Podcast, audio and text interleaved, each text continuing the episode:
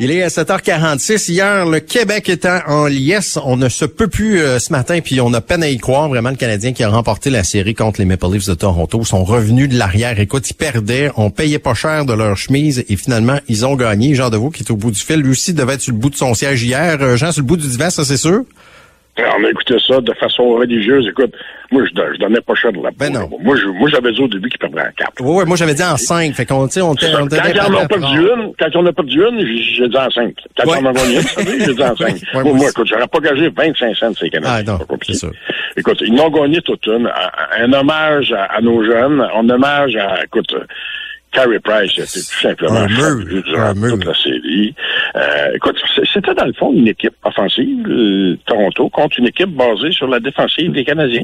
Et on voit que une équipe basée sur la défensive, ça peut marcher si tu as un gardien hors pair. Ouais, c'est ça. OK? Et c'est ce qui est arrivé. Si on avait eu un gardien, exemple, comme Jack Campbell de l'autre côté, on s'en Ouais. fait planter. C'est clair, clair, clair. Il y a, écoute, Price a volé au moins deux games. Ah, ah, ça, ça, ça, c'est sûr. Et puis, euh, euh, mais moi j'écoutais ça hier, puis je me disais, écoute, ça fait-tu du bien là au moral de tout le monde de voir ça là? Écoute, euh, tu sais, avec euh, la dernière année qu'on vient de vivre, puis là le Canadien qui euh, qui gagne, qui s'en va en Ah non, mais t'écoutes les médias ce matin, c'est juste du positif. Ah là. oui, oui, vraiment. là. Ouais, vraiment. C'est très, c'est très positif. Écoute, on, on, on est adieu pour une bonne nouvelle. Ouais. Là, écoute, savourons-la, parce que les Jets, euh, écoute, je te dirais que Ouais. contre les Jets, je vais prendre pour Canadiens, parce que là, écoute, ils nous ont prouvé qu'ils peuvent battre à peu près n'importe qui. Ben oui. Mais ça sera pas facile. Là. Les Jets aussi, ils ont, ils ont tout un offensive, eux autres aussi. Ils ont tout un gardien, si- je pense.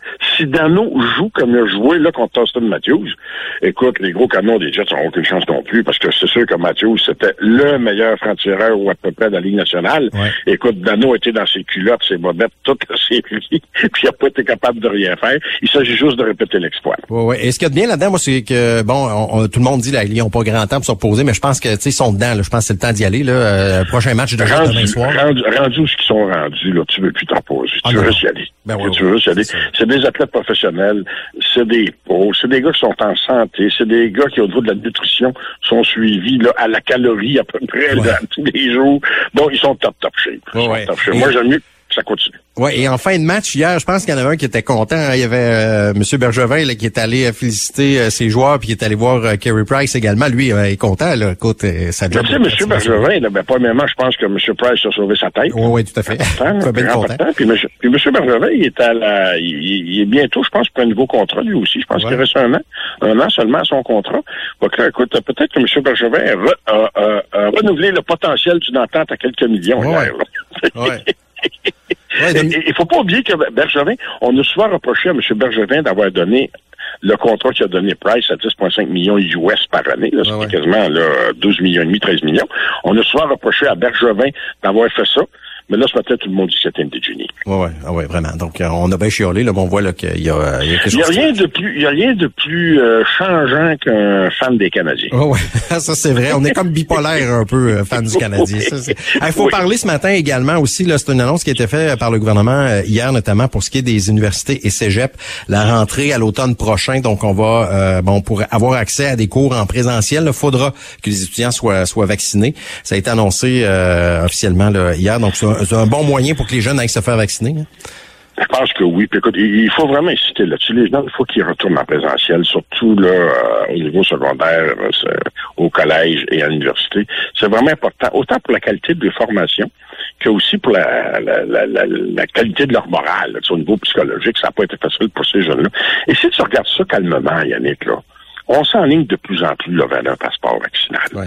On veut éviter une euh, seconde pandémie là, à l'an prochain, mais que les nouveaux variants ça, ça mène. C'est supposé être le cas. Est-ce que c'est ça que les spécialistes nous disent?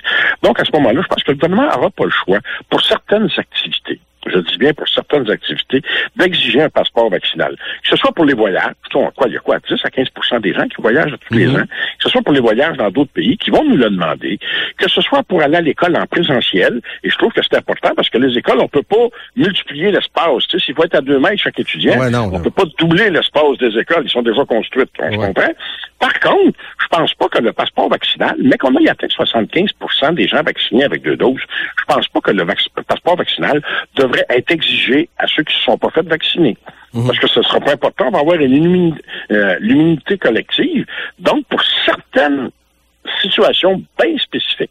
Je pense que le gouvernement devrait déjà dire, écoutez, ça va prendre un passeport vaccinal pour les étudiants en présentiel, pour les gens qui veulent voyager, pour, pour, pour, tu sais. Et tu dis, comme ça, ben, tu respectes quand même ceux qui ne sont pas fait vacciner, même si moi, je trouve ça personnellement égoïste, mais ça, c'est mon opinion à moi, puis je respecte ceux qui ne veulent pas se faire vacciner.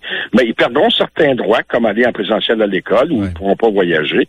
Mais c'est le choix. Ils vont avoir décidé ça, tout simplement. Mais à 75% je pense qu'on peut faire un déconfinement qui est pas mal ouvert à tout le monde en termes de services comme la restauration, comme les bars, euh, l'hébergement.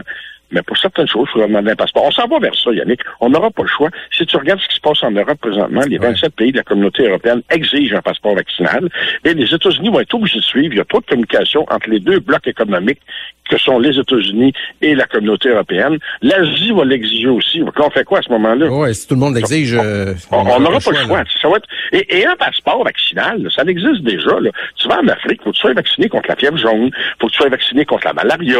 C'est des choses qui existent déjà. Donc, on va rajouter un vaccin sur ton passeport vaccinal qui va avec les autres vaccins, tout simplement. Moi, je vois pas de, je vois pas qu'il y a un problème avec ça. Et si tu veux pas, ben, tu pourras pas voyager. Ah, tu pourras pas aller en présentiel. Tu pourras suivre tes cours en distanciel, si tu veux, là. Oui, tout à fait. Il va y avoir des, ben, des choses en présentiel. C'est ça, en présence aussi. Puis je pense que c'est une bonne affaire aussi qu'on retourne en présentiel pour les jeunes ou à l'université pour cégep. Ben, non, parce besoin, il faut, il faut, faut. Moi, je sais bien que ma fille a vécu quasiment tout son cégep en absentiel. Oui, ah, c'est pas évident. À trouver ça, à trouver ça, à trouver ça. As-tu pensé aussi à toute la, tu sais, rappelle-toi, tu l'as eu 19 ans, toi aussi, puis 20 ans, non, C'est les années que tu as du fun aussi. Ben ouais, non, c'est ça, ils n'ont pas de fun, là.